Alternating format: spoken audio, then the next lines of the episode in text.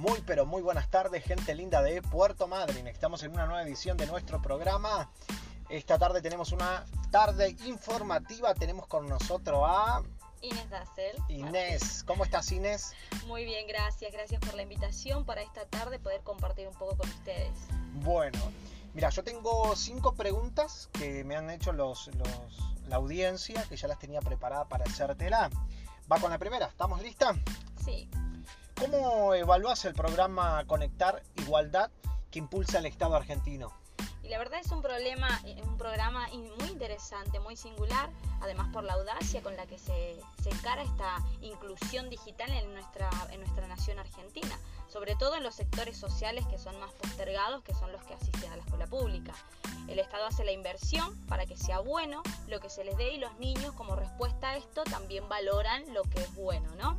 Veníamos también de una época con poca confianza, entusiasmo en los docentes y alumnos. Y esto lo que trajo, lo que trajo esto de las nuevas tecnologías es como un aire, fresco que es también bienvenido. ¿Y, crees que es positiva la experiencia, la expectativa, digo, que, Conectar Igualdad despierta en la escuela? Mira, entendemos que la tecnología, las nuevas tecnologías no es, no son las llaves mágicas a esta problemática, sí, pero hay que generar eh, eh, expectativas sin dejar de ser tampoco realistas.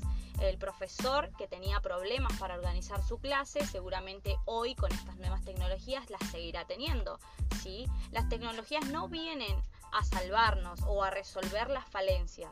Para que esto se resuelva hay que acompañar de otra forma y con otros recursos didácticos. ¿Y de qué manera impacta el programa en la escuela?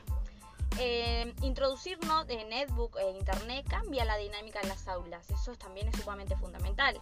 Tendrá un fuerte impacto e incluso algunas cosas considero positivas y otras las reviso con mucha cautela. Los chicos sacan fotos o graban escenas de la clase para difundirlas en las redes sociales, eso lo hemos visto, vemos Sí, en las sí. redes sociales, sí, grabando videos, etcétera. La escuela debe hacerse algunas preguntas, que es lo que yo considero como muy importante, y debe preservar los espacios de trabajo educativos. Bien. ¿Y qué debate genera dentro de la escuela esto? Eh, o sea, de la escuela, la erupción de las nuevas tecnologías. ¿Qué, qué es lo que...? y existen, existen dos debates, que uno es que se encierra alrededor del uso de las tecnologías, ¿sí? Hay que escuchar, obviamente, y atender a este debate y, y formar nuevos criterios de trabajo, digital, obviamente.